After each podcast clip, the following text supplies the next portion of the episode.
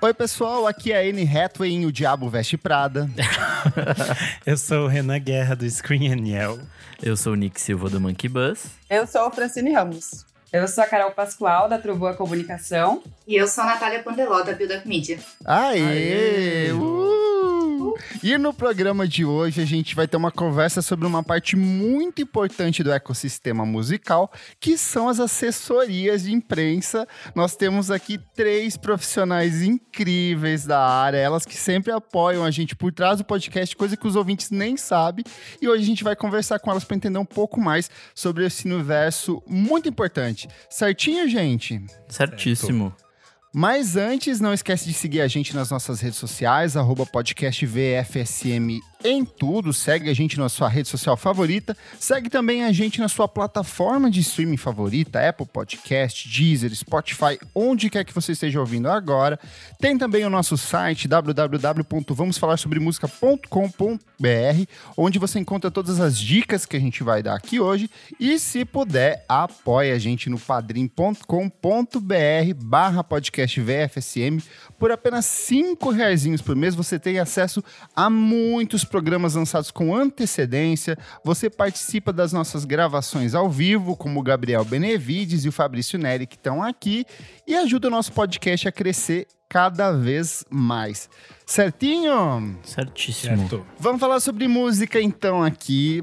Gente, eu vou começar pedindo para que vocês se apresentem, cada uma de vocês, falem um pouco sobre as carreiras, quem vocês atendem, como que é um pouco da dinâmica de vocês e, e tentar entender um pouco o que faz essa questão das assessorias. Eu quero começar por você, Francine, você que sempre apoia a gente, que sempre trouxe artistas incríveis para gravar os por trás do disco com a gente.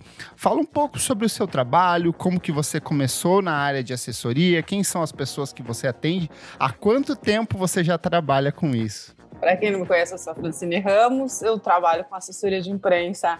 E, gente, já tem um tempinho, tem mais de 20 anos, uma estradinha.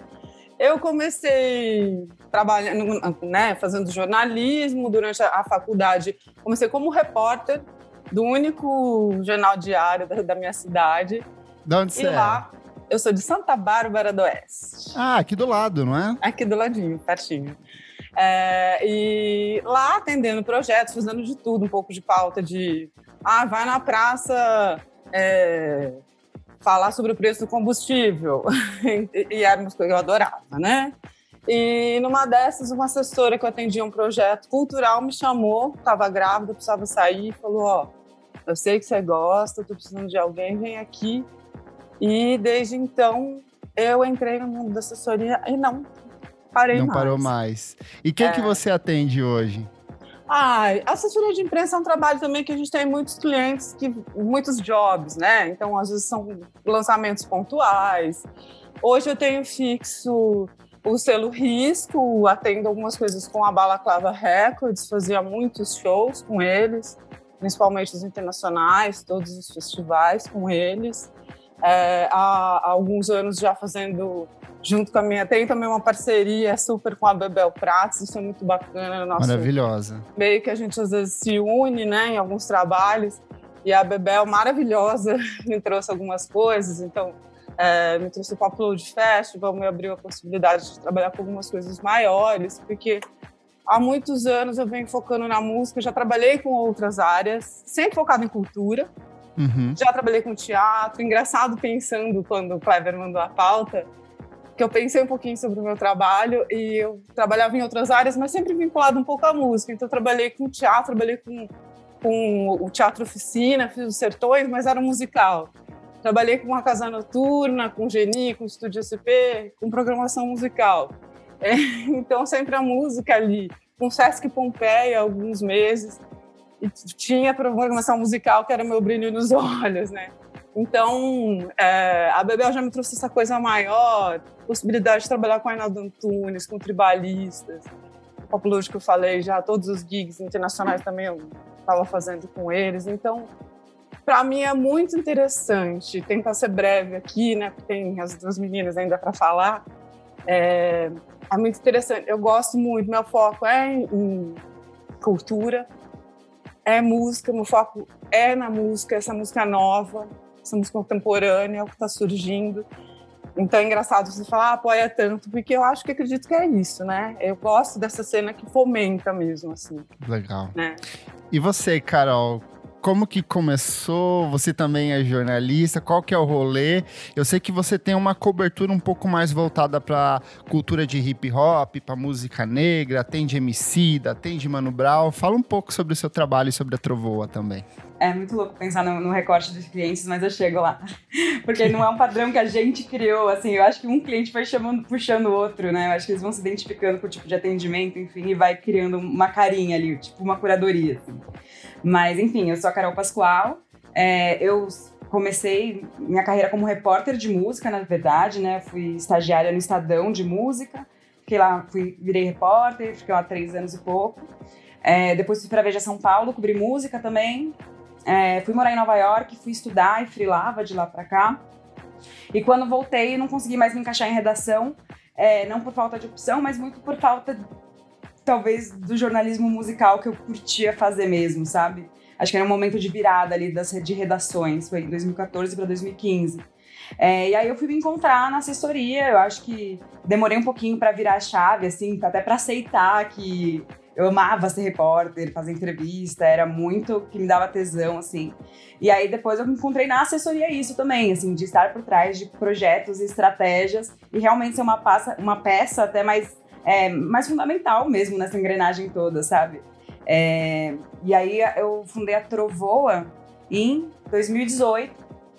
E é muito louco, porque ano que vem eu vou fazer mais tempo de, assessor, de assessora do que de repórter. Vai ter essa virada, assim. Tipo, são seis anos Legal. e meio, sete, assim. Então, mais 14 de mercado da música.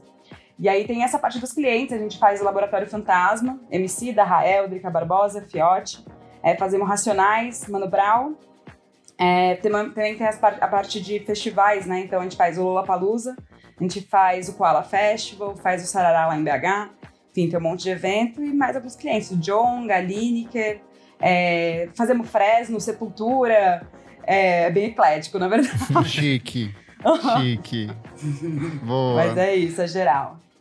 Natália, você que ouve o podcast desde as primeiríssimas edições, foi uma das assessoras que trouxe, olha, leve-se aqui para participar, fez meio de campo muitas vezes. Você e seu marido estão lá atrás, já há três anos, acompanhando a gente. Fala um pouco sobre o seu trabalho também, se você também era repórter, como que foi, como que é essa sua relação com música, porque eu sei que você também escreve, para além do universo de assessoria, você também ainda está bastante relacionada com o universo musical, escrever sobre música, né? É, bem isso.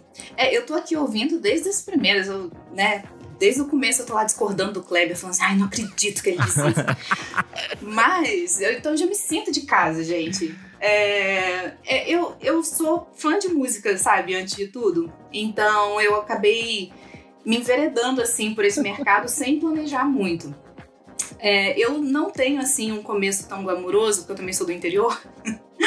Eu sou de Minas, mas aí eu vim morar em Petrópolis, que é a região serrana do Rio, para poder estudar jornalismo. Tinha essa paixão, assim, aquela coisa super idealista. E aí eu comecei a trabalhar na imprensa da cidade, só que no interior as coisas são muito limitadas, né? Como Sim. a Francine já falou. Então eu trabalhei nos jornais da cidade, aí eu fui trabalhar na, na prefeitura. E aí eu vi a minha alma escorrendo pelo ralo, sabe? eu já tava assim, meu Deus, se eu fizer outra matéria de poda de árvore. Então. é, não, assim, nada contra, gente. Eu acho um trabalho muito necessário. Agora, nada contra. Poda as árvores, poda mais. É, nada contra. Mas eu, eu precisava fazer alguma coisa cultural e aí eu pensei assim, ah, vou fazer algo mais leve, né? E eu fui trabalhar justamente com chorinho e música instrumental. Por que não? Tinha um grupo de chorinho aqui que eu meio que peguei para criar. Eu achei que eles tinham super potencial e tal, e era um trabalho que precisava ser profissionalizado nesse sentido. E eu comecei a trabalhar com eles. E aí, algum tempo depois, eu conheci o Daniel, que é meu esposo. Isso foi oito anos atrás, a gente fundou a, a Build Up Media. É, logo que a gente começou a namorar, a gente começou a trabalhar junto. Então, assim, Ai, ou ia dar muito certo ou muito errado, né? É, então deu certo, dando certo até agora. e aí, bom, e aí a gente. É, foi um pouco disso que a Carol falou também. Um cliente foi chamando o outro. a gente só vive desse boca a boca mesmo. E aí a gente hoje tem assim uma experiência bem legal de trabalhar com vários gêneros diferentes, desde a música clássica ao funk do MC Carol, rap.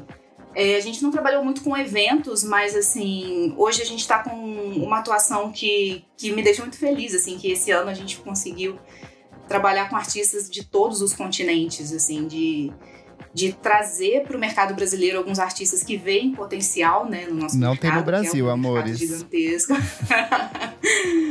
e, e artistas nacionais também, que, que são que, que, a gente meio que teve a oportunidade de ver crescer junto, sabe? Então a gente teve ali desde o comecinho com a Ventre, com a Duda Beat, sabe?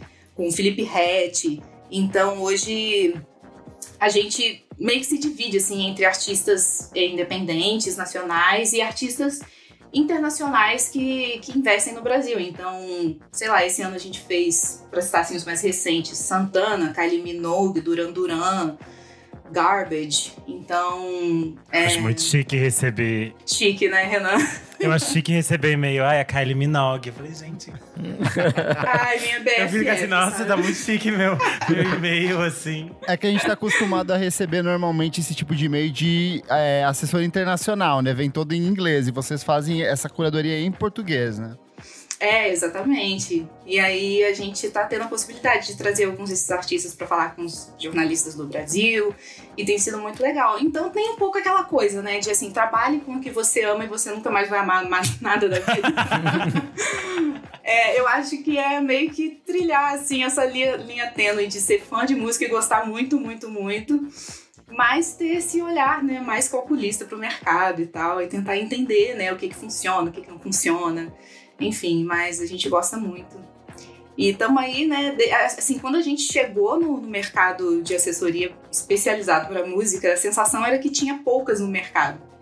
E hoje a gente vê que, assim, com a explosão do streaming nos últimos anos e tantos artistas incríveis surgindo aí, até chegando no, no midstream, no mainstream, a gente tá vendo que a assessoria de imprensa não é só pro artista que é gigante, não é só pra Anitta, sabe? Então tem vários artistas independentes que estão profissionalizando sua comunicação e é muito legal fazer parte disso. Chique. Vocês falaram o tempo todo, ah, eu faço fulano de tal, eu faço Kylie Minogue, eu faço Jonga, mas o que exatamente é esse eu faço? O que, que vocês exatamente fazem? Qual que é o papel da assessoria? Porque o Renan fala seguidamente, olha, eu fiz fulano que eu conheci no Tinder, mas é uma outra coisa, eu quero entender de vocês. Você sempre quer me Como queimar, que né? funciona? É. O que que faz uma assessoria? Como que é esse... O, qual, qual- quais são as etapas? O que, porque toda semana eu abro meu... Todo dia eu abro meu e-mail, tem um e-mail lá com texto, mas eu sei que esse processo é muito maior do que isso. Se estende para outros desdobramentos. O que, que vocês fazem na prática como assessoria de imprensa? Você acaba ficando muito nos bastidores, né? Igual a, a Francine falou que, que tá acostumada a ficar sempre, né? Mais assim no, no backstage, mas é. Eu acho que vai desde o planejamento, né? Você fazer uma, uma estratégia mesmo com o cliente, de, de pensar quando fazer esse lançamento, qual a melhor forma, de buscar é, estreias e várias possibilidades de gerar mídia espontânea para o cliente, até o e-mail que chega na sua caixa de entrada, Kleber, que não é um, né? São, São milhares. É. Até a matéria sair no jornal bonitinha, né? Então, eu acho que hoje a assessoria ela tem esse papel assim de trabalhar com, a, com o artista as possibilidades, né, que, que a mídia oferece e oferecer ao jornalista conteúdo, material de primeira qualidade, porque eu acho que esse mercado hoje depende muito dessa mão que lava a outra, né? O jornalista depende muito do assessor, assim como o assessor depende do jornalista. Eu acho que é muito também o nosso dia a dia é muito esse trabalhar, esse fazer dos bastidores, é cuidar dessa, dessa divulgação, dessa comunicação, uma boa fotografia que com certeza abre outros, abre mais espaços. É um time, a assessoria é parte do time Uhum. que faz essa engrenagem funcionar. É muito amplificar. É eu chegar para você e falar e saber que também é um pouco, como a Carol falou, ah, a gente não escolhe muito. A gente acaba trabalhando em alguns segmentos por isso, para agregar, E a gente sabe também é ter a noção de que, olha, eu vou vender essa pauta, isso é um rap, eu não vou vender para o canal de heavy metal. Então é no mínimo ter essa noção dessa estratégia, esse planejamento. É pensar em amplificar e chegar e mostrar, ó, oh, escuta isso aqui. Renan, escuta, olha, eu acho que acho que você vai gostar. Ó, oh, Nick, ó, oh, Kleber. Então eu acho que é muito esse dia a dia, cuidado todo para que possa chegar redondinho nessa mão, que você possa, de fato, se ocupar de ouvir a música dele e de chegar Sim. a mensagem dele. Por isso nosso trabalho é tão invisível, eu acho. Você falou dessa coisa das fotos. É, eu quero entender o, o, o, quão amplo é esse espectro da cobertura do trabalho de vocês, assim. É, se vocês de fato pontuam isso. Chegam, eu, eu sou um artista, acabei de gravar um disco, eu quero divulgar esse disco para o mundo. O que, que vocês oferecem? Vocês têm um direcional de foto, vocês têm um direcional de texto, vocês fecham um pacote de quantidade de textos que vocês vão produzir, tanto para redes sociais quanto para distribuição por e-mail. Como que funciona esse volume, esse cálculo, essa régua de, de conteúdo, assim, na prática? Putz, eu acho que, né, no, no nosso caso, na Trovoa, a gente depende muito, assim, a gente não limita um escopo ali de textos por mês, a gente acha que a quantidade necessária para fazer a boa divulgação é o que a gente vai entregar, sabe? Hum. Mas acho que acaba tendo algumas regras, né? Tipo de, ah, vamos lançar um disco, ah, vamos fazer um release por, sing por single, vamos fazer um anúncio, o pré-save vai ter um release também, então acho que assim, ah, é, qual que é a melhor maneira da gente chegar nas pessoas, a gente vai fazer a quantidade de textos necessários para isso. É, mas eu acho que tem uma, uma, direção e esses textos são feitos muito baseados em entrevistas, né? Então eu acho que sempre tem ali um desafio de você ser a primeira pessoa a escrever sobre um, sobre um disco. Às vezes você é a primeira pessoa a ouvir o disco, né? Ali, uma pessoa que não está ali no estúdio em si, mas você é a primeira pessoa que vai passar essa ideia para o mundo. Então acho que passa por um filtro nosso, e claro que o artista ele acaba provando ali, mas a gente é um filtro mesmo, assim, do que, que vai ser, o que, que a gente vai abordar nesse texto. É, a gente tem muito essa, na Trovô a gente tem muito essa característica, assim, de fazer textos que é aprofundados mesmo, com aspa, como se fosse uma matéria, sabe? E, e na parte de foto, a gente não tem esse serviço de foto, mas a gente indica muitas vezes, né? Os fotógrafos costumam trabalhar com música, que são legais, independente de tamanho e valores, a gente sempre indica, mas a gente também dá uma brifada, né? De, ah, então, ó, não faz foto só PB, porque tem um jornal que pode não gostar de dar PB. Foto vertical e horizontal, pelo amor de Deus. Às vezes chega um monte de foto vertical. E aí, então a gente sempre fala, por favor, faz horizontal também. E parece uma coisa Nossa, muito óbvia, É um né? horror né? escrever matéria Sim. e não é. ter foto, assim. Ou tem, tipo, a mesma foto que assim, a mesma, em todos os lugares tá a mesma. Aí você fala, tipo, sim, gente, sim, tira umas fotinhas aí. É horrível. É, e a gente costuma até fazer isso, assim, tipo, ó, tem um ensaio de 15 fotos, sei lá, 10 fotos putz, então na hora do anúncio vamos usar essas duas, depois a gente, a gente vai fragmentando Sim. o uso dessas fotos para parecer sempre que tem novidade, às vezes até é o mesmo assunto, mas a parece Francine, que tem eu já, eu já percebi que ela faz isso, ela reserva a, as boas pros, pros jornais, pras mídias grandes, pros blogs, Dá vertical, dá vertical pro gente, tem uma coisa que, ó, como assessora, eu vou falar, eu eu quero matar é, que é a questão das fotos, tem a qualidade também, né? Tem que ter, a gente pede aí até um mega, porque quem quer imprimir em revista, em jornal, para ter a qualidade boa. Precisa e daí ter. tem gente que se empolga e faz com 30 megas, com 20 megas. É para envelopar o MASP, o cliente é. o MASP. Eu não esqueço. E o drive de Lutz. Eu lembro que uma vez, acho que eu mandei foi pro Lúcio uma foto, ele falou: Ah, ótimo, você quer que eu faça um, quê? um outdoor com isso? E eu. É, acho que isso não seria mal. Então, é, é um, parece tão bobo, mas isso é uma coisa do nosso cotidiano, ficar forte. Eu colaboro também fazendo algumas entrevistas pro Tem Mais Discos que Amigos. Já até fiz algumas com você, né, Francine? Hum. Mas eu recebo muita foto em TIFF 140 mega, sabe? mas eu acho que, assim, o, o nosso trabalho como eu comentei, né, que muitos artistas é, independentes estão contratando assessoria de imprensa pela primeira vez, eu sinto que muitas vezes é nosso trabalho também educar esses orientar, artistas, né? orientar, porque muitas vezes eles pensam nesse tipo de conteúdo visual para redes sociais. E aí as necessidades de imprensa são completamente diferentes. E somos nós que estamos ali nessa linha de frente com o jornalista perguntando: aqui, cadê a foto? Eu preciso fechar a matéria, até não sei que horas, né? Então a gente tenta antecipar esse tipo de conteúdo, porque a foto, ela vende a matéria, sabe? Às vezes. Então, muitas, em muitos momentos você tem que fazer quase que uma consultoria para esse artista, explicar para ele por A mais B por que, que ele tem que ter a foto horizontal, né? Uhum. Por que, que ele tem que ter a foto colorida? Então, eu, eu acho que a, a, gente acaba tendo essa atuação que vai muito além né, do, do release, mas que faz parte para você conseguir entregar um trabalho bom no final de tudo, né? Só complementar uma, uma coisa que até tem um pouco a ver com a, com a assim, do que, que a assessoria faz, né? Eu acho que a gente vive nesse momento de geradores de conteúdo, né? Todo mundo Sim. é gerador de conte conteúdo ali. E aí eu acho que a assessoria, mais do que nunca, ela tem um papel de, para além de entregar um conteúdo legal para vocês, né, de texto e tal, de apresentação, e é cuidar do conteúdo que vai ser gerado pelos jornalistas. Seja, tipo, conduzindo a pauta de alguma maneira, é, mostrando algum olhar interessante pro veículo que cobre mais de uma maneira ou de outra. Então não é só assim, ah, faz ali o texto, envia pro jornalista e ele que se vire e faça a pauta. A gente gosta muito de fazer, tipo, lado a lado mesmo. Tipo, ah, tem isso aqui que é interessante de repente, ou. E às vezes também precisa, tipo, ah, isso aqui não dá para tocar nesse assunto, isso aqui a gente não fala. Então é muito ter esse cuidado meio realmente de, tipo, é, como sair, não só sair, sabe? Sim. E como que funciona a parte de agendas, assim? Porque eu sei que algum, vocês três trabalham com essa questão de organizar entrevista, trabalhar com horários. Isso é uma parte que vocês abraçam integralmente ou tem a, um assessor do artista fazendo o meio de campo com vocês? Varia de caso a caso? Como que funciona essa relação também?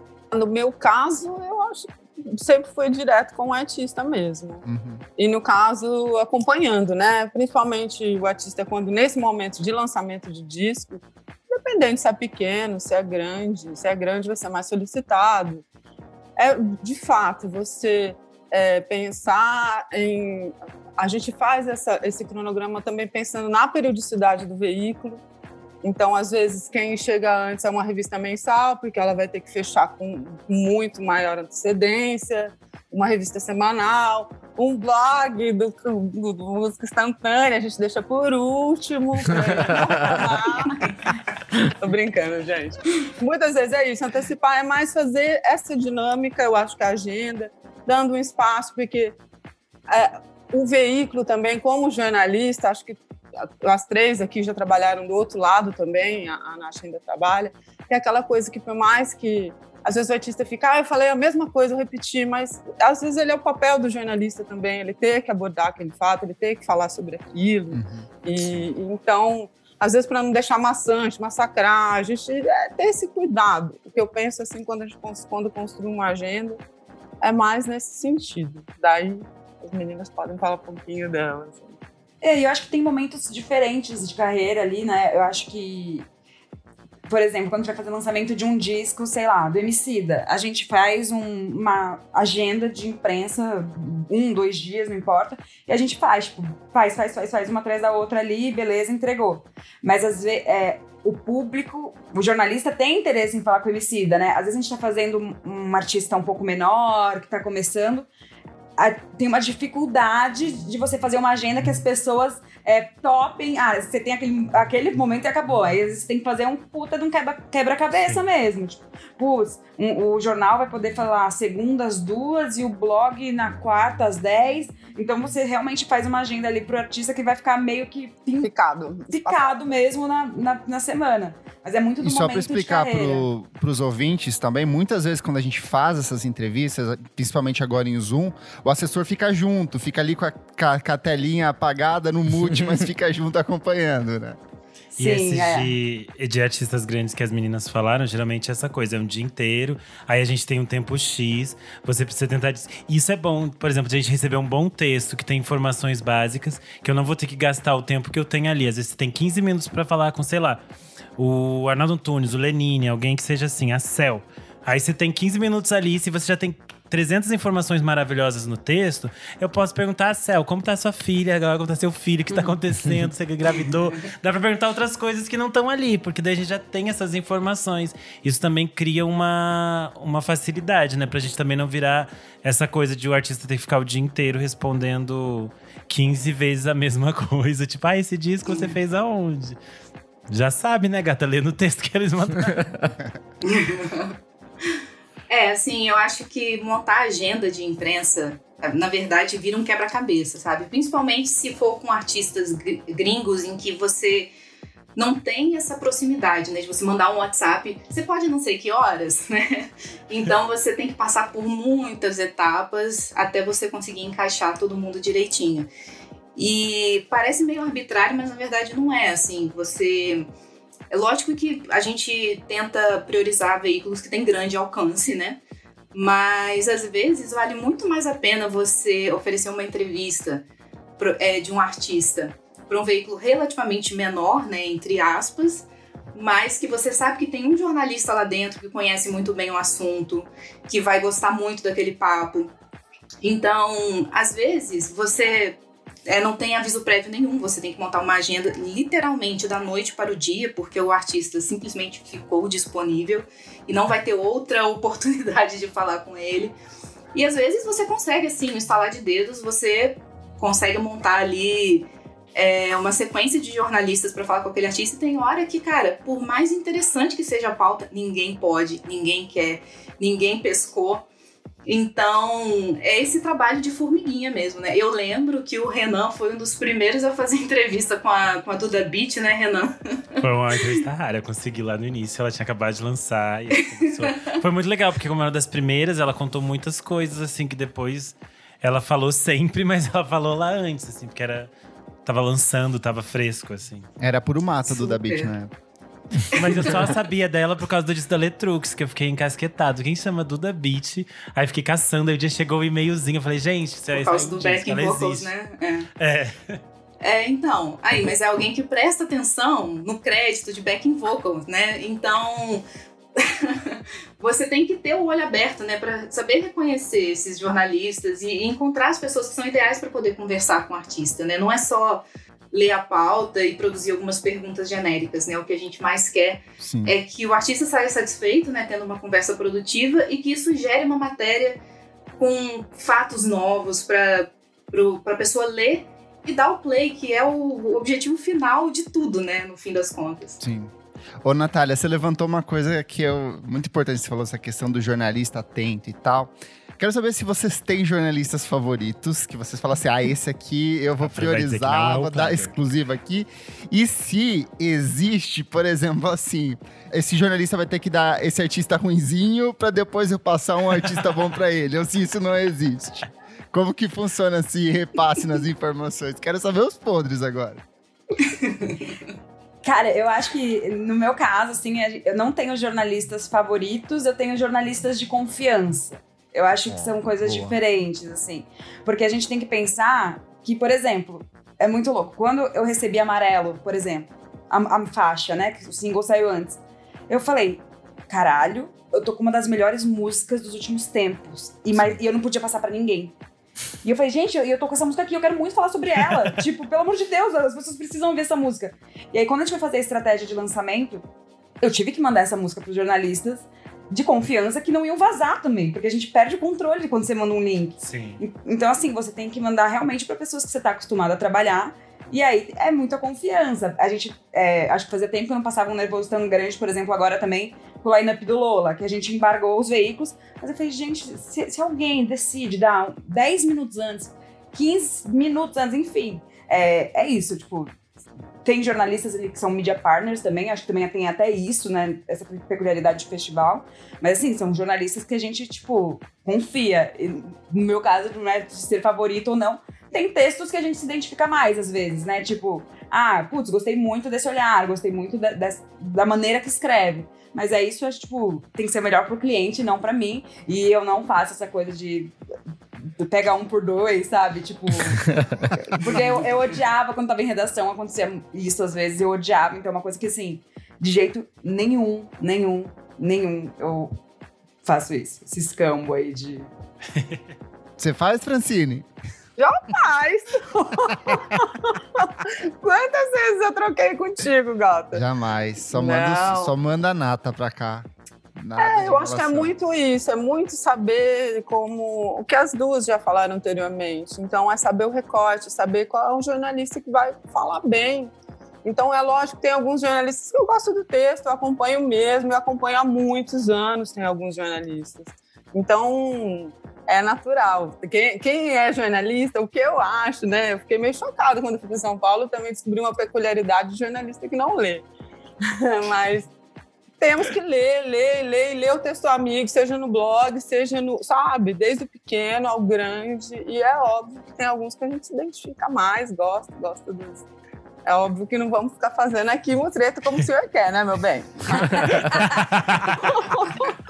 ela é assessora, meu bem, ela sabe lidar ela, com a situação. Ela gerenciamento de dela.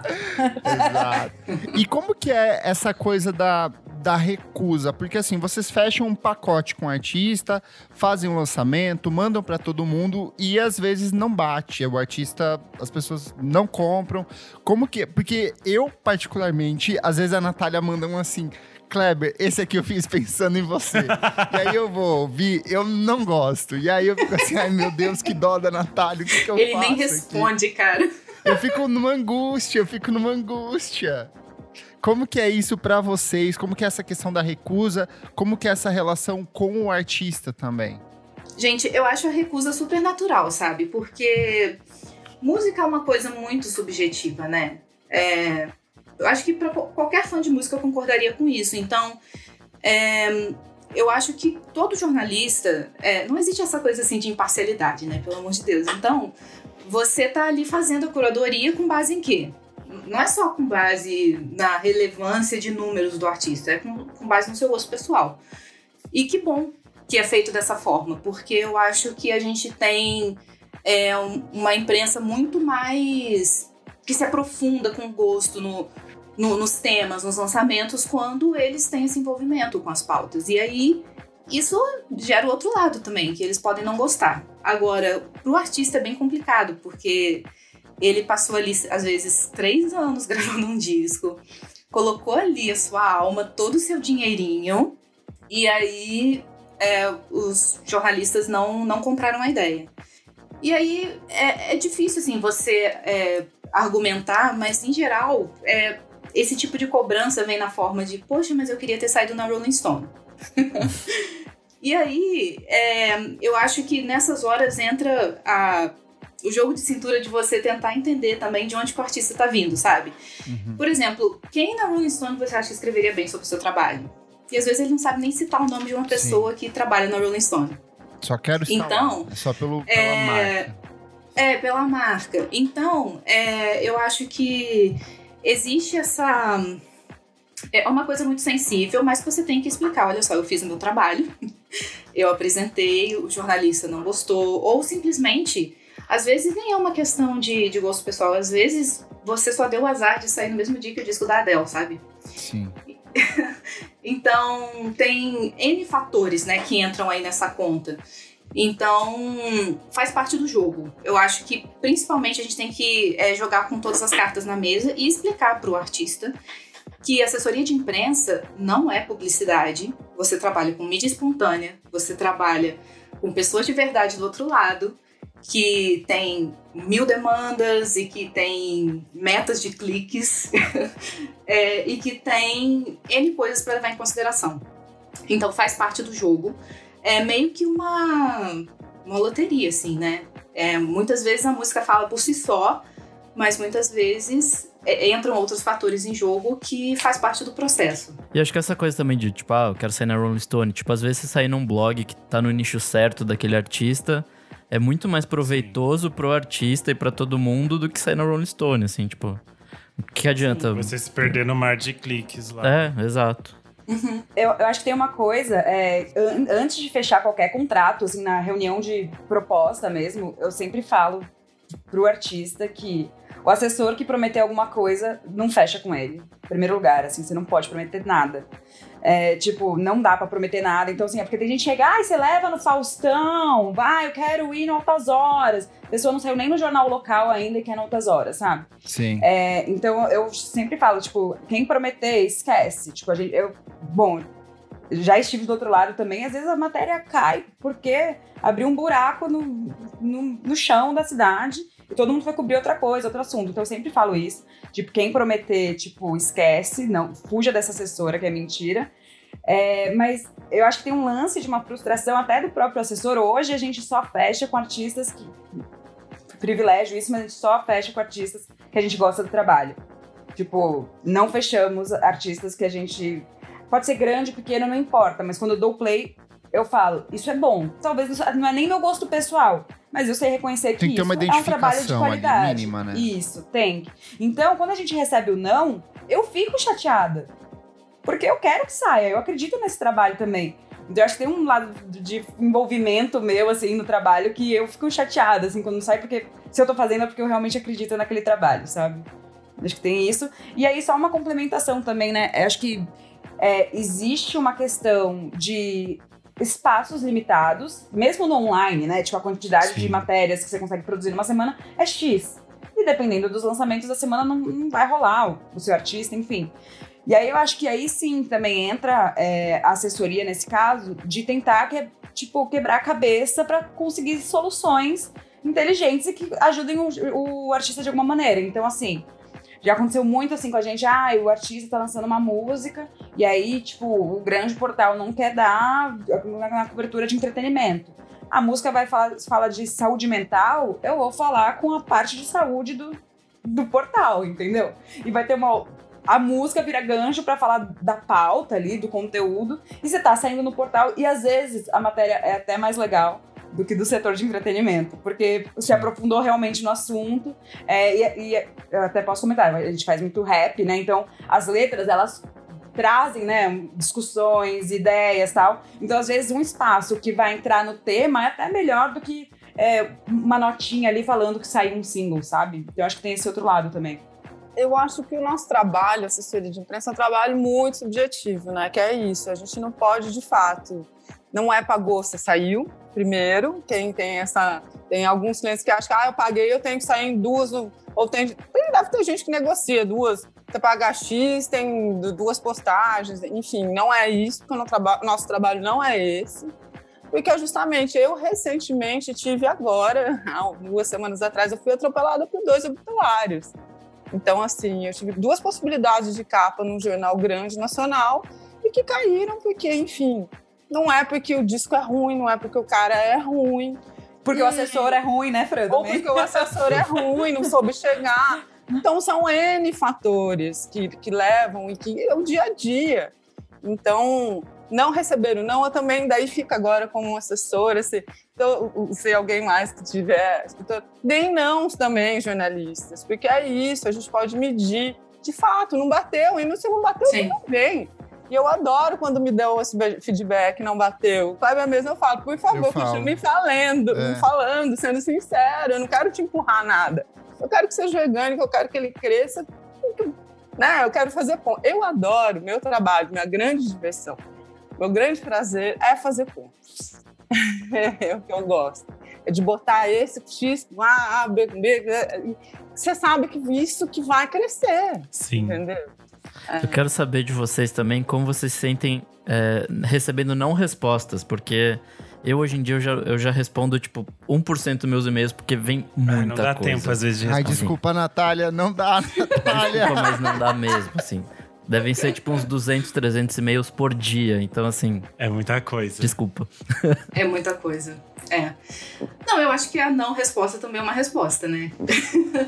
Não, porque assim, Mas- tem, tem vezes até que, tipo, eu. Eu, sei lá, eu não respondi, mas eu, sei lá, falei no, no podcast na semana seguinte, sabe? Então, tipo, Uhum. a, a a resposta não veio, mas eu falei, sabe? Tipo, tá, tá dado o recado que eu gostei, que foi bom. Às vezes mais. eu tento voltar, mas tem vezes que não dá. Às vezes eu aviso, É. ó, falei em tal lugar, publiquei em tal lugar.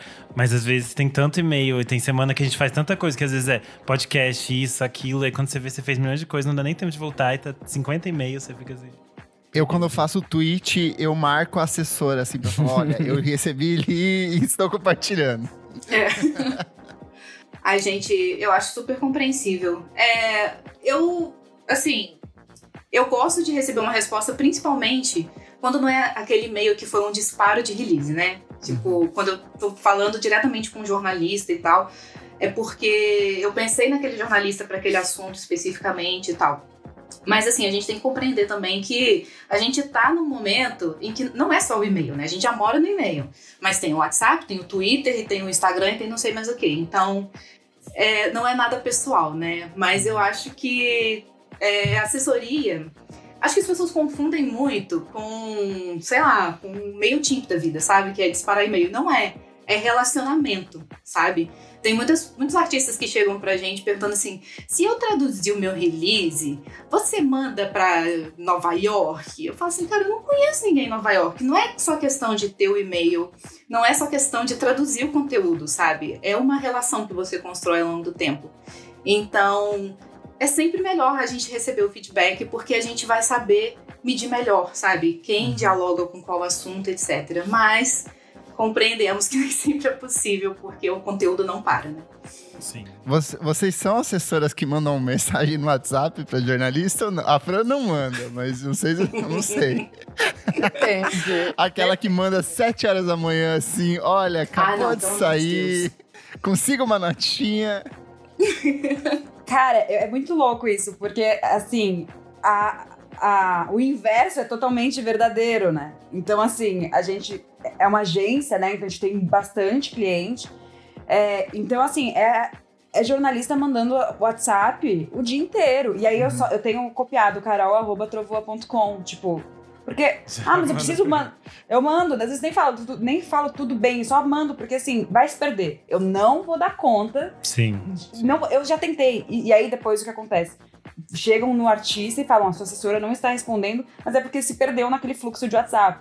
E aí até às vezes as pessoas falam, mas já tô falando com você aqui. Eu é, mas é que eu preciso que esteja lá também pra gente conseguir continuar. Então, assim, acho que é, acho que é um problema não só de assessoria falar com o jornalista. Claro que às vezes tem aquele jornalista que você já tá fechando a pauta, que você já tá ali, né? Ou dependendo até da relação do jornalista. Tem jornalista que prefere receber release Ctrl-C, Ctrl-V no, no WhatsApp.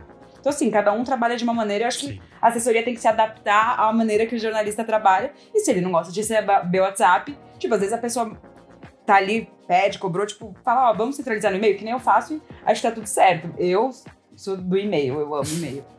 Manda spam de WhatsApp, né? Lista de transmissão, lista de transmissão. É, a gente começou a falar disso de é, WhatsApp, Instagram, essas coisas todas. Como vocês lidam com essa. Isso que a gente já falou um pouco, de que existe. Todo mundo produz conteúdo em todas as redes a todo momento. E aí, às vezes, o artista tá falando um monte de coisa em três redes sociais diferentes. E como vocês lidam com isso? Já deu problema, já deu BO, o artista soltou coisa antes em rede social, o artista falou demais em rede social, vocês tiveram que falar, ih, gente, deu BO aqui. Vocês fazem essa questão de gerenciamento de crise também, amarrando com essa mesma pergunta do Renan? Se, se já rolou, se podem dar exemplos sem, sem citar nome, também fiquem à, fiquem à vontade. É, já aconteceu comigo. Nada muito sério, assim, de artista. Por, às vezes você fecha uma, uma exclusiva, alguma coisa assim, vai o artista e te fura, sabe? Ah, mas eu não sabia. Sabia. Foi tudo avisado. Ai, falei, Kylie Minogue, ela não respeita essas coisas. Ai, a Kylie pode tudo. Gente, mas assim, é, eu gerenciei poucas crises, ainda bem. São coisas, assim, o que. artista falando merda ainda não aconteceu comigo. E se falar, sinceramente, dependendo do tipo de merda, eu não vou defender, não. Mas é, o que acontece às vezes são coisas que fogem do nosso controle, assim. É, aconteceu uma vez, enquanto a gente trabalhava com Felipe Rett, por exemplo, é, de ter pessoas com fuzis pro alto no meio de um show dele. Isso foi parar no jornal na hora do almoço. Então a gente teve que ajudar ele a redigir uma explicação para aquela situação e tal. Postar nas redes sociais dele, morreu aí. É porque ele não tinha nada a ver com o assunto. Agora, o que aconteceu também uma vez, é, por exemplo, quando nós trabalhávamos com a MC Carol, a gente ainda trabalha, mas assim, em momentos pontuais, né? Quando ela tem lançamentos. E a empresária dela pediu pra gente ajudar numa situação completamente fora do normal, que foi quando o filho da Tati Quebra-Barraco foi assassinado numa operação policial. Sim. E quem responderia pela Tati seria a assessora dela, né? Que é a filha dela. Então, ela perdeu o filho e a assessora dela perdeu o irmão. Então, nenhuma das duas estava em condições de lidar com a imprensa no momento. E aí é, pediram a nossa ajuda e tal, e a gente ficou fazendo, né, nota de horário de sepultamento e coisas desse tipo que ninguém gosta de fazer, mas foi necessário naquele momento, assim. Então foi uma enxurrada naquele momento, mas essa crise passou, né? Então, desde então a gente não, não teve de lidar com esses momentos de crise ainda bem. Vocês têm alguma, Carol, Fran? Tem algumas. de gerenciamento de crise. de cancelamentos, de show na pandemia, de, tem algumas. Ah, é verdade, é verdade, é verdade. É, e eu não sabia, pior que eu não sabia do show. Mas. E aí, como que é? Treta? É, é o Jonga fez um show, né, durante a pandemia, e Sim. eu acordei com meu celular, assim, oi, aqui é da não sei onde, o Jonga vai falar, eu falei, do que eles estão falando? Porque eu também não sabia. E aí eu abri o Twitter, fui jogar lá os nomes, eu falei, puta que pariu. Aí mandei mensagem rapidinho ali, conversamos tal, eu e ele, decidimos, decidimos, tudo certo. E, enfim, vida que segue. Mas acontece, às vezes é da noite pro dia mesmo. E também já rolou cancelamento de, de cliente, já aconteceu.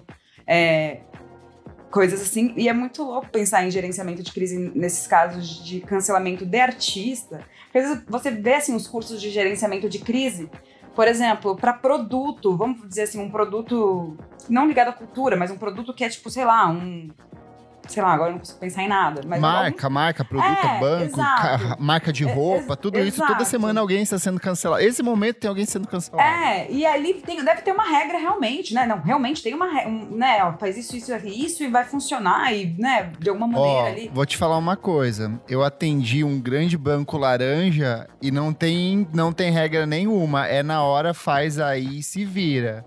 Não tem essa, não. Mas, não, mas não, às vezes tem aquelas. Tem, tem tipo, gestores. É, né? War Room. Isso acontecia é, quando eu junte, umas... junta todo mundo ali e tenta arranjar uma resposta. Quando eu já trabalhei com marca uma metodologia. Assim. É.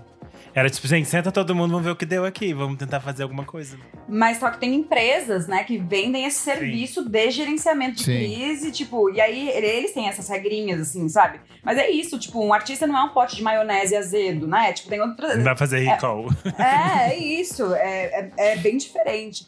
É, o que que a gente faz, assim, se o artista é nosso cliente, dependendo da relação, a gente entende o que aconteceu, eu acho que tem uma coisa da ética de você não poder abandonar, se ele não cometer um crime, né? Acho que tem é, uma coisa meio básica. A regra dos direitos humanos. É. Vamos por um limite. o bom senso ali, né? Mas já aconteceu de banda cancelada, pedir orçamento é, tipo, de, de, caso de machismo, assim, querer orçamento, não preciso.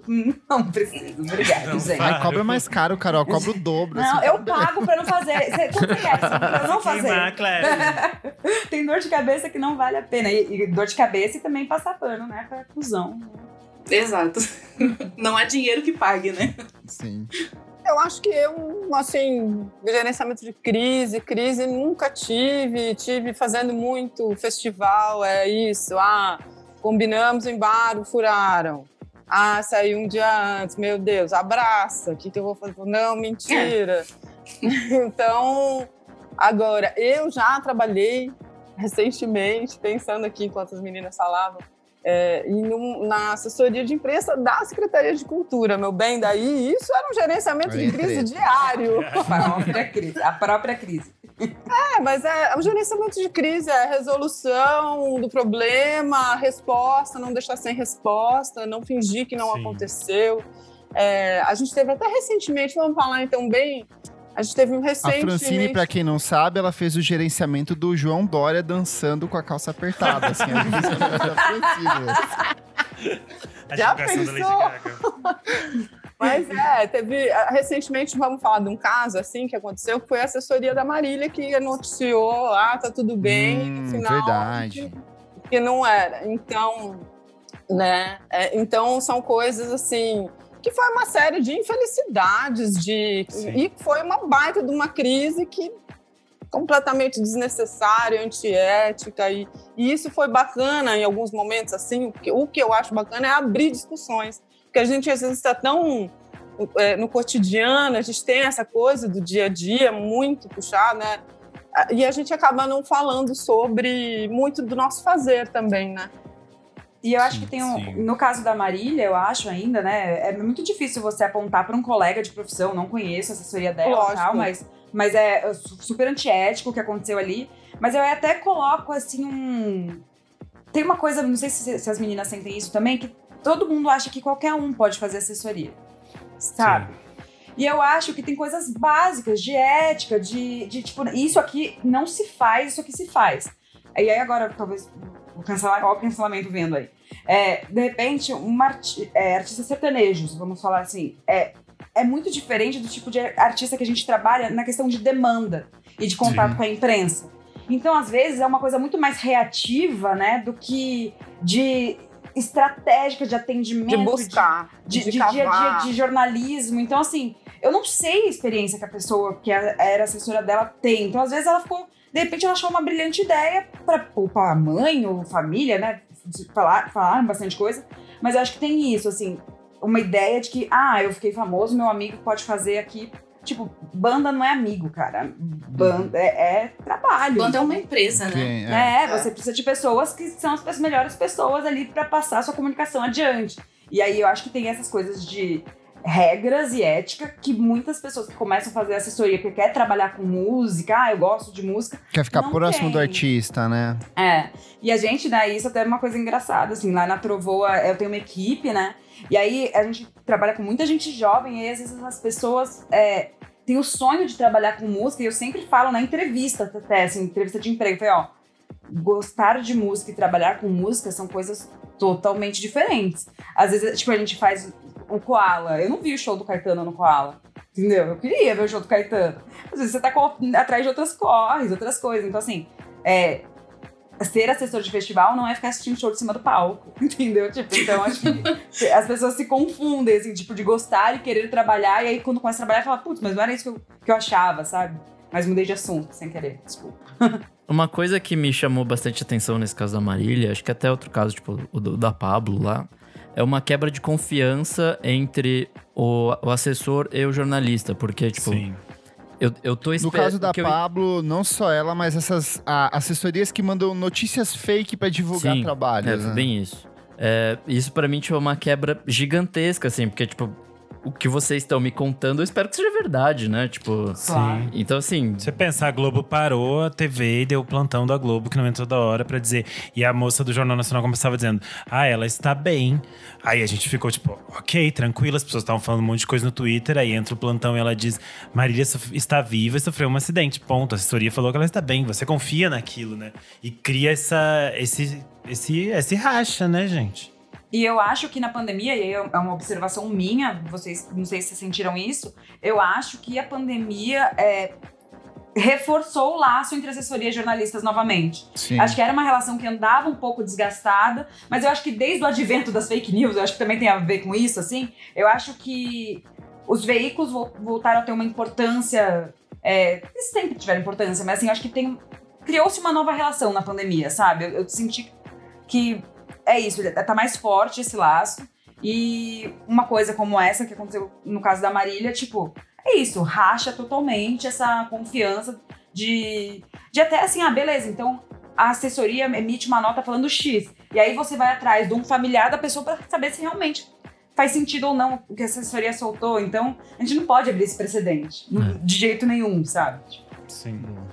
É, a- a gente tá num, num, papo assim muito mais denso, mas eu quero fechar esse bloco de um jeito feliz, porque a Carol falou muito dessa emoção que ela teve de ouvir a música do MC da antes de todo mundo. E eu quero entender de vocês também, que vocês têm esse distanciamento de, de ser um artista, de ser um, um trabalho, de ser um, um, cliente seu, mas como que é essa relação musical de vocês também? Como que é essa euforia de ouvir um disco antes de todo mundo, de ter esse contato antes, de saborear essa música antes de todo todo mundo ter acesso. Fiquem à vontade para compartilhar essas experiências de vocês também. Como que é para vocês? Ai, gente, é muito gostosa a sensação de dar play num disco, assim, sabendo que ninguém ouviu ainda e que você tem uma joia nas suas mãos, sabe? Dá vontade de postar sem querer, assim, no Twitter e sair correndo. Mas não dá. É, eu acho que é muito gostoso, assim, ter essa possibilidade de trazer um olhar é, diferente para o artista, sabe? Quando você troca com o artista sobre o que, que você achou daquele trabalho. E aí vocês começam a construir ali uma narrativa juntos, sabe? Mas a gente, como fã de música também, né? Eu acho que a gente acaba misturando um pouquinho desse emocional, né? Às vezes a gente tem a possibilidade de trabalhar com artistas que a gente já admirava antes, ou que a gente passou a admirar a partir do momento que a gente começou a trabalhar. E é, é legal quando você tem a possibilidade de trabalhar com artistas ao longo de muitos trabalhos, porque você vai acompanhando o desenvolvimento, assim, o crescimento daquele artista junto com, com você também, assim. Então isso é muito legal. É, mas é, acaba que é, o máximo que a gente consegue fazer é compartilhar com alguns jornalistas de confiança, né? Igual a Carol falou. Então, já aconteceu de eu enviar para alguém que eu achava que era de confiança e a pessoa simplesmente vazou o disco. Aconteceu. Ixi. Nunca mais. É. Não é fácil, viu, Fran? Mas isso foi uma vez. Então, por isso que é importante, né, a gente poder contar com esses parceiros assim. São nossos cúmplices de audição antecipada. Total. Eu acho assim, eu vim pensando também, né? Porque eu que estava super nervosa para falar, uma, como pessoa de bastidores, eu fico muito nervosa para quando vou para frente. É, e acho que o mais bacana, o mais legal disso é óbvio. Às vezes eu fico tão imersa nos discos que eu não consigo ouvir outros lançamentos, porque eu tenho ali e, mas o mais gostoso disso mesmo é ver as coisas florescerem. Então, é acompanhar a trajetória do risco, como selo, como ele nasceu, o que ele foi transformando. A balaclava, como, ele, como ela se mudou, o tamanho, a trajetória, os caminhos que foram seguidos. A Luísa Elian, que é uma artista, agora eu vou começar a citar alguns nomes que eu trabalho desde o primeiro disco, então Já ouviu o disco toda... novo da Luísa Aliança? Ah. Nem eu, Luísa! não, vocês estão ferrados comigo. nem Luísa. O Giovanni Cidreira, que eu trabalho desde o primeiro disco, então isso para mim, ver, acompanhar eles e, e poxa, é, é, eu não sei, te, isso me alimenta também, né? Com certeza que é, é como a Ana estava falando agora há pouco. A gente também vai é, aprendendo, profissionalizando cada dia mais, aprendendo com o outro, crescendo juntos. E isso, para mim, é posso ser muito boba com seriana romântica, mas é o mais. É é o, é o brilho dos olhos. É, é, muito legal, né? É, o MC da é um exemplo que eu amo citar, porque. E é, eu não sei se a Fran lembra que uma vez a Fran me falou isso numa conversa. Eu acho que eu nem tava, tava começando a fazer assessoria e tal. E aí ela me falou, ela falou assim, gente, mas é lógico que o MC da tem que estar com você. Tipo, é, assim, é, é um match muito perfeito, assim. E eu era muito fã. Eu, a primeira entrevista que eu fiz com ele foi em 2011 pro Estadão, ele tava indo pro Coachella. E aí eu entrevistei ele naquela ocasião, depois fiz várias matérias com ele e tal, nanana. E aí quando a gente foi fazer o amarelo, a gente sentou, eu sentei na frente dele para entrevistar ele, e aí acho que tem essa coisa do trampo do tipo, eu sou muito fã do Emicida, a gente trabalha junto e eu posso fazer qualquer pergunta para ele. Qualquer pergunta para ele, qualquer. Tipo, isso é muito legal é, tipo, uma coisa meio fã e meio profissional, isso é legal. e aí, quando eu, quando eu, eu falei, ah, tô gravando, tá? Vou, vou gravar aqui. Aí ele falou, que nem os velhos tempos, né? Eu falei, putz, meu, é isso, é uma história que, tipo, 2011, a gente tá em 2021, 21, né? 21. e, e aí você tem, acompanha a trajetória desse artista e hoje se ajuda na estratégia e na comunicação, enfim. é, é muito legal. E acho que outro exemplo que eu queria citar é a Lineker também, que eu trabalho com ela desde 2015. Bastante tempo já.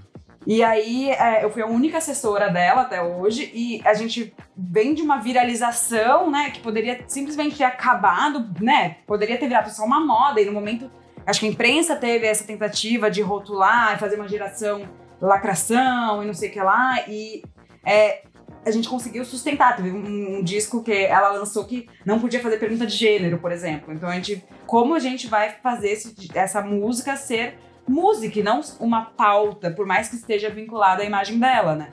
Uhum. É, e a vivência dela. Mas ela fez toda essa parte de transição, toda parte, tudo na frente da imprensa inteira. E a gente tava jun, juntas o tempo todo, sabe? E aí é muito legal hoje você ver ela atriz, ela em outros voos, sabe? Carreira solo. É, é muito legal você acompanhar o nascimento de uma artista e a sustentação disso. E acho que teve uma coisa muito. A Lineker não dá muita entrevista, porque eu acho que é isso, foi uma questão de viralização que a imprensa queria um pedaço dela, sabe? Todo uhum. mundo queria, todo mundo queria falar, né? né, né. E, e, as pessoas, elas são muito sem noção e, e elas faltam com respeito e faziam perguntas realmente absurdas para a Lineker, sabe? É tão marginalizado que, é, que as pessoas perguntam o que elas acham que querem, não tem respeito. Então ela é muito é, afastada da imprensa por causa de, um, de uma experiência ruim de um momento ali, sabe? Sim. E aí eu acho que entra assessoria de ter cuidado, ó, não, tal jornalista, tal jornalista, esse rola, eu sei que não vai ser um sem noção. Enfim, mas é um caso que eu queria ter trazido mesmo. Só, só um adendo, só cortando um pouquinho, Cléber, justamente complementando, é isso às vezes. É, a Carol mesmo, que o meu contato com a Carol era de eu era assessoria e ela era Virgínia, eu enchi o saco dela como eu encho do de vocês toda semana.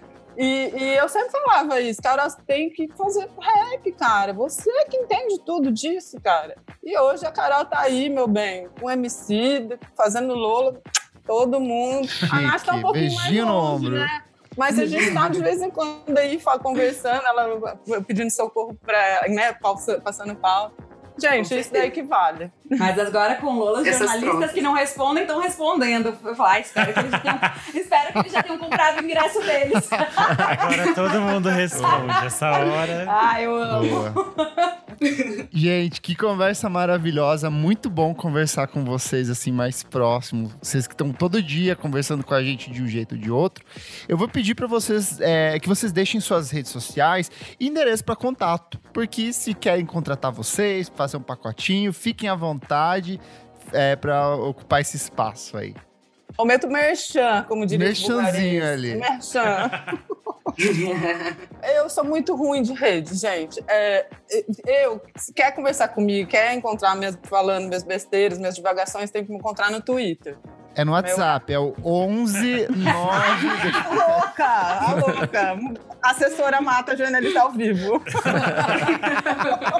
Já temos a pauta para divulgar esse Entendo o caso, entendo o caso. Cidade Alerta virou isso aqui já, meu bem. Então, lá no Twitter, arroba Frane Ramos, que é, eu vou estar mais presente. Meu e-mail também, adoro receber e-mails, gente e não rio, franfranramos.gmail.com. Inscreva. Esse e-mail você de cor, Fran. Aperta o F e já preenche, né? Aí todo mundo ri. Fran, Fran Ramos. Fran, Fran Ramos, meu bem. Bom, gente, é, eu tô lá no Build Up Media, arroba no, no Instagram, no Twitter. É, tem o nosso site, buildupmedia.com.br. É build de construir, up, media que é uma. A, a gente né, achou lindo o nome de uma música da, da Kimbra, 10 anos atrás, e agora a gente está aí até hoje soletrando o nome da nossa empresa. Mas é isso. Faz o rebranding é... logo pra Boom. Gente, é precisava, mas é, agora já é tarde demais. Aí, mas a gente pra tá lá disponível. Pandeló Correia, assim que eu falo. É verdade. É chique, acho assim muito chique o sobrenome. Pandeló e Pandeló Assessoria. Faz um duplo Pandeló. Assim. Aposto que não existe uma com esse nome. Eu vou. É, é, engraçado porque quando eu tava pensando no nome da Trovoa, veio, quase foi Shuffle. Eu acho que, nossa, eu ia me matar, gente, se fosse Shuffle comunicação pra explicar e soletrar os S-H-U, é, meu Deus. E aí acabou Pois que é. o Maurício Pereira emprestou o nome da música pra gente. Eu pedi autorização pra ele pra colocar o nome da agência. Ele falou, mas eu não inventei esse nome, é uma alegria. mas falando um pouquinho das minhas redes, é, tem a pessoa. É difícil separar jurídico e. Mas enfim, tem a empresa Trovoa Comunicação. Tem, tem Instagram, é Trovoa Comunicacão e www.trovoa.com. É, e-mail tem carol.trovoa.com e Twitter, é, Instagram Carol Pascoal, tô por lá. Boa, vou colocar todos os links, arrobas, endereços certinhos na descrição desse episódio. Meninas, muito obrigado por conversar com a gente. Esse programa a gente estava planejando há muito tempo. A gente sabe que é uma pauta difícil de apresentar para os ouvintes, porque eles muitas vezes nem sabem que existe esse universo da assessoria, é uma coisa muito de bastidor, mas espero que fique um pouco mais transparente a partir de agora e saber que quando chega uma musiquinha, tem todo um processo antes por trás. Muito obrigado, viu? Maravilhoso, gente. Muito obrigado mesmo. Ai, foi um prazer, gente. Obrigadão. Obrigada. Ó, nossos gente. madrinhos falando ali, eu amei essa conversa. Ah, que ótimo. Ai, que Obrigada bom a você, Renan, Nick, Kleber, as meninas que não estão aí na Isadora. Vamos falar sobre música, é isso também é importante. Também agora vou deixar apoiar, porque o jornalismo é isso, né, gente? Para continuar a gente fomentando aí, a gente precisa todo mundo estar atento também, né? Tá a gente consumindo aí o que a gente está produzindo. E obrigado mais uma vez aí pelo papo. Valeu, Demais. valeu.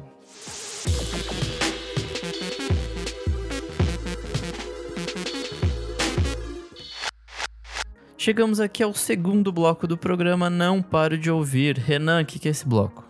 Nesse bloco a gente traz as novidades, os lançamentos e o que a gente não parou de ouvir nesse final de semana. Bom demais. E o que, que você não parou de ouvir?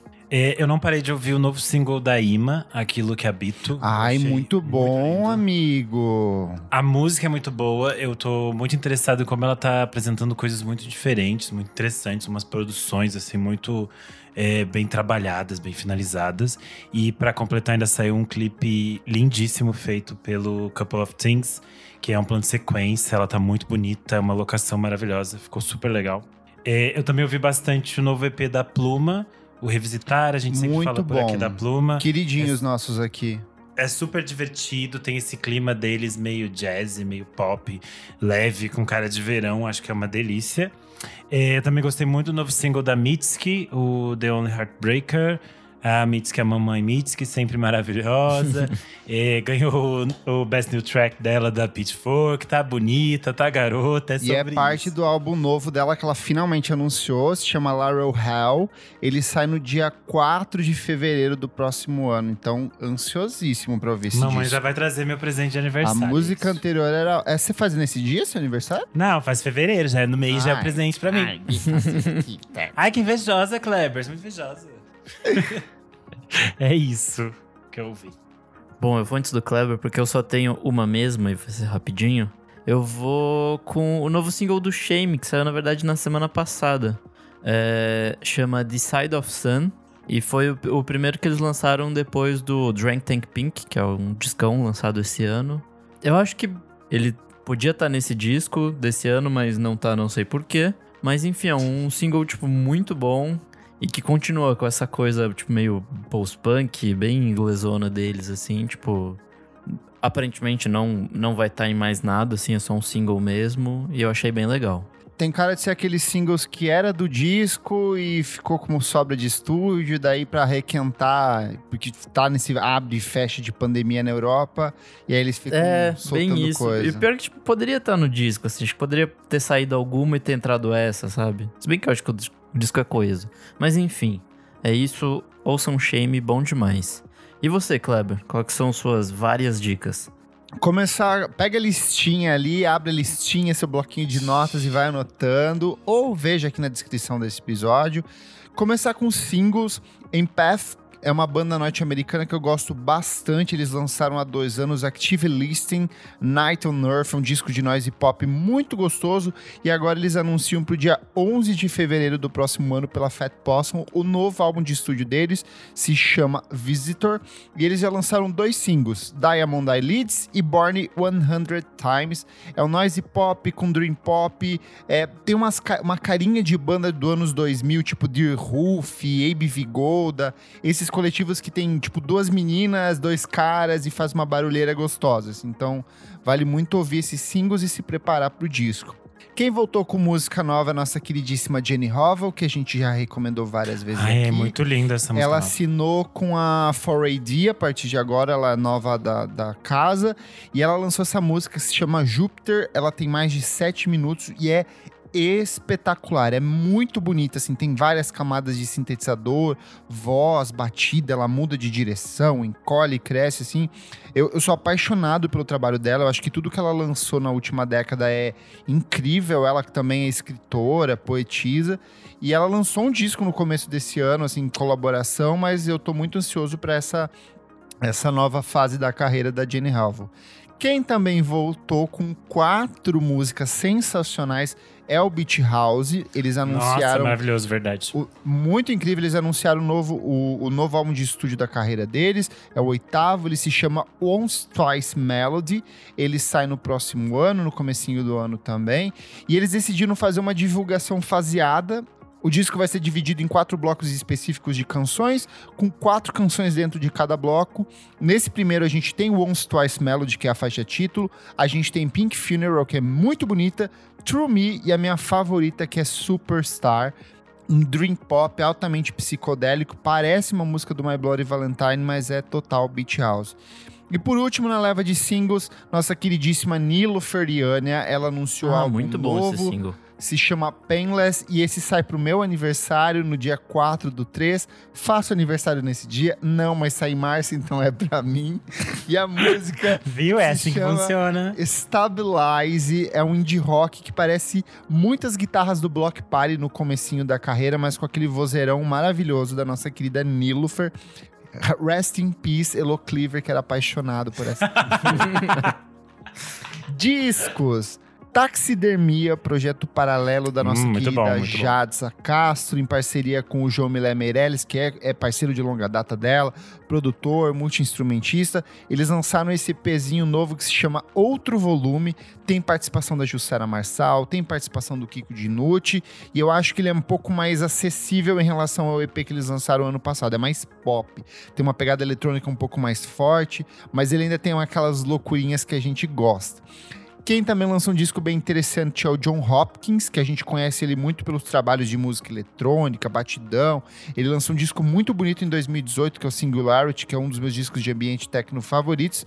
Mas ele veio com esse disco chamado Music for Psychedelic Therapy. O disco ele é com um propósito mais meditativo.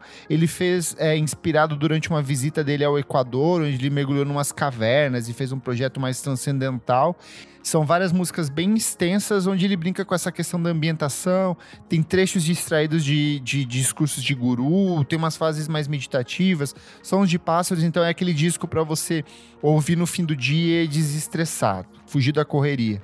Mas eu acho que o grande lançamento da semana para mim é o Baile, é a parceria entre Nossa, o FBC e o. Vihur. Discão de fã. É um disco de rap, mas ele evoca muito essa produção do funk brasileiro, do Furacão 2000, do funk dos anos 90, do Miami Bass, do, do funk melody, do freestyle. Pra quem gosta de toda essa produção ali que vai do, do, do finalzinho dos anos 80 até o começo dos anos 2000, que gosta de Claudinho Bochecha, que gosta de toda essa geração desse funk bem comercialzão, funk que tocava no Planeta Xuxa, vai gostar muito desse disco. Tem várias músicas sensacionais. A produção do Vior nesse disco é incrível. A minha favorita até agora, eu acho que é a que já era conhecida, que é Cê Tá Solteira, que é bem É um funk melody, é um hit, um hit, um hit. E, ela, e eu posso estar muito enganado, mas eu acho que a base dela é uma versão acelerada do Computer Love do Kraftwerk. E, tipo, o Kraftwerk, pra quem não sabe, sempre foi a base pra boa parte dessas bandas de Miami Bass. Então, é muito bom estar vivendo num período onde o Furacão 2000 voltou de novo a ser uma coisa interessante, sabe? E aí, só reforçar que esses dois artistas, eles fazem parte da cena mineira, então, assim, é um outro eixo dentro do hip hop e funk aqui no Brasil, então com uma pegada extremamente nostálgica, mas ainda muito atual, porque as letras têm um discurso é, de empoderamento, de respeito à mulher, então, assim, é um outro tipo de abordagem dentro desse universo. Então, vale muito a pena ouvir. Baile, disco que saiu nessa última semana. Muito bom. Bom demais. Então, bora pro próximo bloco? Bora!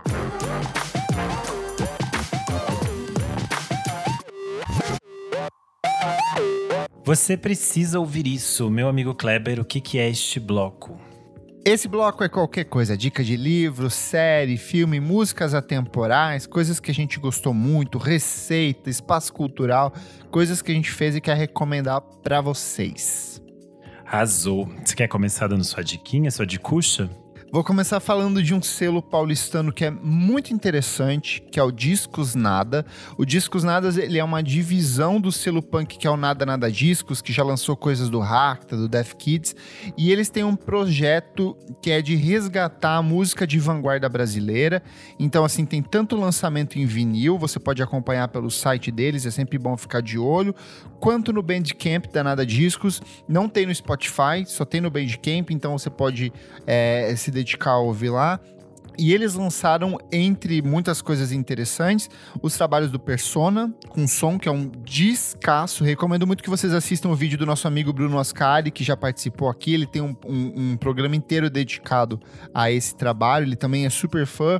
Eles também lançaram o disco da Joci de Oliveira, que é uma das pioneiras da música eletrônica e dessa música experimental brasileira. Ela lançou esse disco que é a música, a música do século XX. E tem outros trabalhos também marcados por esse aspecto bastante experimental experimental, de música de vanguarda, coisas totalmente fora do eixo, coisas que vão muito além do que foi o movimento da vanguarda paulista, que já era um movimento tipo de, de um lado B da música brasileira na época. Eles pegam uma coisa que, sei lá, é o lado C, D, E, coisas totalmente b-side, coisas totalmente raras. Então, vale muito a pena tanto seguir eles no. Nossa, tô vendo aqui, o, eu abri o Instagram deles, as, os lançamentos deles em vinil são lindíssimos, umas produções. São, eles fazem uns trabalhos com um encarte muito bonito, então Sim. vale bastante a pena seguir e acompanhar. Se for, não for para comprar o disco, mas para acompanhar pelo material que eles distribuem no, no Bandcamp. E outra coisa, eu finalmente vi um filme que eu estava há muitos anos na minha lista para ver, e eu fui totalmente destroçado por ele, que é o Vá e Veja. É mais fácil você encontrar ele como Come and See ou Idi Smotry em russo. Ele é um filme de 1985, dirigido pelo Ellen Klimov, que é um diretor russo, e ele acompanha o protagonista, que é interpretado pelo Alexei Kravchenko. Na época ele era não ator, esse é o primeiro trabalho da carreira dele. E esse filme, ele é totalmente destrutivo, assim, destruidor. Você fica desolado ao final do filme. Ele é muito forte, porque ele acompanha o, a, durante a Segunda Guerra do lado da Bielorrússia, que foi o país mais afetado pela guerra, pela Segunda Guerra Mundial, onde mais de, sei lá, mais de 620 povos, aldeias foram é, atacadas pelo, pelos nazistas e incendiados com a população viva. Então eles pegavam todo mundo, fechavam dentro de uma casa, tacavam fogo e matava todo mundo ali dentro, fora outras atrocidades. O filme acompanha esse menino que ele é super, ele quer muito se envolver com a guerra, ele é super sorridente, ele é super participativo, super feliz, e você vê todo esse processo de transformação, de destruição dele que representa toda a destruição dessa população soviética, porque diferente dos filmes norte-americanos, não existe glamour no lado soviético da guerra, foi tipo uma coisa muito destrutiva, foi muito pesado. E como esse filme ele foi filmado em ordem cronológica, diferente de filmes normais onde, sei lá, você filma o final, depois você filma outra cena, esse você começa do começo até o final numa sequência e você vai acompanhando o desgaste do menino que é o protagonista, assim, no final ele tá com rugas, com cabelo branco, ele tá todo destruído, magro, destroçado. Então é um filme muito, muito pesado. É, não vou falar alerta gatilho, porque não existe alerta gatilho em filme de guerra. Tudo ali é, é, é terrivelmente destruidor. E tem um aspecto muito interessante que é, para além da trilha sonora, a edição de som desse filme é muito boa, porque em determinado momento da película, o protagonista ele perde audição. Então, todo o som a partir desse ponto ele muda de forma meio que criar um ruído, um zumbido de forma a tensionar a experiência do próprio espectador. Então, recomendo muito. É o melhor filme de guerra que eu já assisti na minha vida, assim. E é um dos melhores filmes que eu já assisti também. Então, é bem, bem impressionante. Vale muito assistir, mas assista com, com a cabecinha, assim, mais, mais preparada para ver essa desgraça em forma de filme. É por isso que ele tá na minha lista há muito tempo e até hoje eu não vi. é bem pesado. É, Nick Silva, qual é a sua dica? Também é pesada? Para as pesadas? Não, são bem levinhas. É, são dois documentáriozinhos, já que a Isa não veio aqui, assumiu o papel dela, trouxe dois. É, o primeiro é o Watch the Sound with Mark Ronson. É uma sériezinha bem legal da, da Apple Plus. São seis episódiozinhos do Mark Ronson e uma galera super estelar, assim, falando de aspectos da música. Tem tipo autotune, sampling, é, reverb, sintetizadores, drum machine, é, distorção. Então tem gente, sei lá, tipo Paul McCartney, Charlie XCX, Dave Grohl, Questlove. Uma galera muito foda falando disso. E é uma coisa, tipo... Tipo, é didático sem ser nerd, assim. Tipo, eu assisti com a Sim. minha senhora... E acho que a gente curtiu por aspectos diferentes. Porque, tipo, ela não é tão ligada em, em música assim e tal. Tipo, ela gosta, ela ouve pra caramba, mas não é. Acho que não é tão nerd quanto eu sou. E aí, tipo, a gente adorou, Ai, assim. E, e foi uma experiência bem é legal. curti- assim. Quanto tempo por episódio? É curtinho? É, meia hora de, de episódio, às vezes Legal. um pouquinho mais, um pouquinho menos. Sim, Da vai Apple. da Apple TV, super divertido, muito bom, assim, tipo, recomendo de verdade. É, minha próxima, mais uma, é, mais um documentário é o Kill Into the Storm. Esse tem na HBO Max. Ele vai falar dessa coisa do QAnon. E é uma coisa meio mindfuck, assim, tipo... Você vê a galera que tá envolvida nisso, é, tipo, são uns doidinhos, assim, tipo, é... É pesado, amigo assim. doidinho sou eu, doidinho sou o Renan. Essa galera é, é surtada, assim, o cérebro já tá ali com efeito. É muito pesado. E é assim, é, tem um, um jornalista que vai atrás disso, é o, o Cullen Holbeck. E ele, e ele se põe de fato no meio do- da história, assim, da narrativa. Tem uma hora que tipo, ele de fato faz coisas ali, aí tipo, você vê a importância. E fora isso, você vê, sei lá, algumas coisas tipo desse, desses chans, sabe? De tipo 4chan, Sim. 8chan, que é meio terra de ninguém, assim. E existe todo esse discurso de liberdade de expressão que nos Estados Unidos é é levado até últimas, as últimas consequências, assim, e, tipo... Aí nesses fóruns rola, tipo, um rolê nazi, enfim. E aí tem isso, tem uma questão também, tipo, de você meio que ter duas personas, tipo, ter uma na internet e outra é, na vida real, e a- até onde essas coisas se juntam e se tornam uma só, assim, tipo... Até onde vai a sua fé? Já questionaria Paulo Ricardo. E aí, tipo, é interessante, assim, tem uma hora que você se questiona muito, assim, tipo, do que que é, é, da on, até onde vai, né, tipo, essa coisa, tipo, onde elas se mesclam de verdade. E aí, fora isso, acompanha tudo e o, e o, e o jornalista meio que descobre quem é o QAnon, assim, tipo, quem foi o, o cara que criou toda essa bagunça. Enfim, é bem legal, assim, tipo, esses episódios Repete o são nome pra gente? é Q Into the Storm. Tipo, Q Into the Storm. É bem legal. Vou colocar o link na descrição deste episódio, só você olhar aí. Boa. E você, Renan? É, eu tô assistindo muita novela, gente. Fiquei Aí, noveleiro. noveleira. É, eu, eu e a Isa. A Isa também está comentando. Estamos Você tá vendo a nova Um da Lugar ao Globo? Sol. Isso, Um Lugar ao Sol, nova das oito. Muito boa. Juan Paiva é o momento. Dois Cauãs, adorei. Agora as minhas atrizes começaram a aparecer: André Beltrão, Marita Severo. Mas tá um Cauã já não morreu? Um Cauã morreu, mas ainda temos um Cauã. Isso que importa. não, mas a novela é bem maluca. Talvez, então, quem não assistiu vale ver, tipo, no Globoplay, se quer acompanhar, porque vale assistir os capítulos pra entender. Porque acontece muita coisa por capítulo, porque eu acho que eles estão meio que, tipo, dando aquela amarrada inicial. Então, tá rolando bastante coisa. E tá tudo, estamos assistindo e tweetando. É, e além disso, hoje eu vou trazer uma playlist. É, é, foi na. Eu vi o set da Valentina Luz no, na festa dando. Hoje eu encontrei o Blessed Boy. Ó, Kleber, pra você que queria saber. Você encontrou? Encontrei, ele estava lá. Na, na- no Parque Augusta?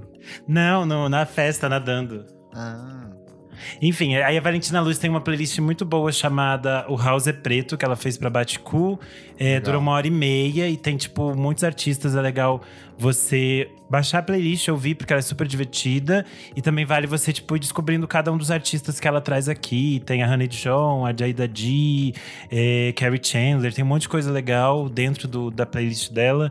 E é super gostosa. Ela tem, ela é curtinha, então é bem pra, tipo, dar pra fazer uma fascina, fazer uma esquenta, sair pro verão. Já tá perfeita, é ótimo. E quem é, é ela pra quem não frequenta essas festas de poppers e roupinha de couro aqui de São Paulo? a Valentina Luz é uma, é uma DJ e ela é uma mulher trans negra, ela tem uns trabalhos de pesquisa de música, ela trabalha também como modelo, outras coisas. O trabalho dela é super legal. Tem outras playlists, se vocês jogarem no Spotify, o nome dela é Valentina Luz, vão aparecer outras playlists, algumas de funk, de música brasileira. Então ela tem um trabalho bem legal e também joga no YouTube, no Bandcamp, tem algumas outras coisas interessantes. Para quem é, de São Paulo, não confundir com Valentina Caran. o Nick não sabe quem é Valentina Caran. Você não sabe quem é, Nick? Não. Aquela moça loira. É só você andar pela, pela cidade de São Paulo que você vai ver os anúncios dela. É uma que usa uma roupa vermelha, uma loira. Ah, Tem, tipo, sei, sei, sei. Cara. Meu Deus. Eu amo. Mi nome é Valentina, cara. Eu acho que ela é espanhola, sabe? Mi nome é Valentina, cara. Queres lugar de móvel? A perla, cantora perla. Ai, ai. É, é isso, só isso, então. Renanzito? É, uma só para as fritinhas hoje. Boa. Comentários referentes à última edição do programa, número 169, em que a gente falou sobre músicas que as pessoas interpretam de um jeito errado. Comentário do Júnior em Coma, ele falou: Eu achei que em outras cidades havia chegado o fenômeno Someone Like You nos casamentos. Acredito que quando bombou na novela das nove, todo mundo interpretaram como algo absolutamente romântico. E eu fui em dois casamentos e lá estava a banda contratada cantando o trechinho da música aqui. é isso, Adele destruindo vidas, mas alegrando festas de casamento. Tem muita gente mesmo que faz, que usa Adele em casamentos e é bem estranho. É, o Olho Ouvido, que está sempre por aqui, comentou: Como diz a grande pensadora Pepita, se você se colocasse cinco segundos no lugar de quem escreveu a música, você vai entender a história dela. E é um fato que foi esse episódio que se colocou no lugar deles. Comentário do Alt Gus, ele falou: Uma que é mais de duplo sentido do que mal interpretada. The Letter que a PJ Harvey já disse não gostar muito. Daí ele colocou um trecho aqui. Take the cap off your pen, wet the envelope, lick and lick it. Provavelmente deve ser sobre sexo oral. Talvez ela não quis mais. Ficou brava. É, NR Igor falou: Pra mim faltou Steak, toca no TikTok. Ela parece uma musiquinha de balada, mas a letra dela é bem triste. As pessoas comentaram em várias redes, muitas outras músicas a gente já tem, tipo, elas já fizeram praticamente uma pauta pra gente próximo. no próximo. Boa. A gente tem aqui também um comentário no Twitter do arroba Romili. Ele falou que tinha um programa na Record onde eles acompanhavam um casal na preparação do casamento e a música escolhida era Rolling the Deep, que não parava de tocar. E tipo, gente, não, né? Eu adorava Só não. Esses programas, tipo, Fantástico e o Jornal da Record, eles são campeões de usar essas músicas que não fazem o menor sentido. Tipo, The XX, o jornal, a, a, o Fantástico usa muito The XX em umas situações que não fazem o menor sentido. Mas a assim. Bjork na Fazenda era um som bem utilizado. era só os tambor, tensão. E por último, o comentário aqui do Matheus Ernest, ele falou: Gente, vocês precisam fazer uma música de entrada de casamento, um episódio sobre isso. Eu, Só faz casamenteras, quem vai casar? o dia que o Nick casar com a senhora dele, a gente faz um. Não, um se aí se alguém tiver uma marca de casamento, gente quiser fazer Verdade. isso patrocinado, eu tô aceitando, a gente faz. Tá? Vestidos tá? de noiva, revistas de noiva, bolos de Aluguel noiva. de noiva. Aluguel de noiva, DJs de Aluguel noiva. de noivo. Vamos fazer. Se o santo casamenteiro também quiser, eu não lembro qual é o nome dele dele, mas enfim, tamo aí também. São, é Santo Antônio. Isso. Esse, esse mesmo, o Toninho. Esse aí, esse aí, o famoso. Vamos aí, Tonhão. Boa. Eu sou o KleberFac no Twitter e no Instagram. Dicas diárias de música todos os dias pela amanhecer durante a alvorada. Eu sou underline Renan Guerra no Instagram e no Twitter. Eu sou arroba Nick Silva no Twitter, Nick Silva no Instagram. E é isso aí. Não esquece de seguir a gente nas nossas redes sociais, arroba podcast VFSM tudo. Segue a gente também na sua plataforma de streaming favorita. Dá o seguir aí, pelo amor de Deus, que não custa nada. Ajuda a gente. E se puder, apoie a gente no padrim.com.br barra podcast VFSM por apenas 5 reaisinhos por mês, ou 10 reaisinhos por mês, ou 20 mil dólares por mês. Você escolhe, você quem decide se você for milionário. Você apoia o nosso podcast, ajuda a gente a crescer cada vez mais, participa das gravações ao vivo e tem o que? Acesso aos programas lançados com muita antecedência. Inclusive, essa semana a gente já soltou um Qual é a Música 2, especial de férias, que só vai ao ar lá em janeiro, mas nossos madrinhos já têm acesso. E esse e outros programas sensacionais. Olha, o Fabrício Neri falou, eu ouvi ontem. Pra você E ver. você tá esperando o quê, gente? Vamos ouvir também, tem que assinar. Apoie. Doi, Muito doi, obrigado. Muito obrigado pela sua audiência e até a próxima edição do programa, hoje sem música como sinal de protesto. Não sei. Tchau, tchau, gente. Tchau. Ai, ai.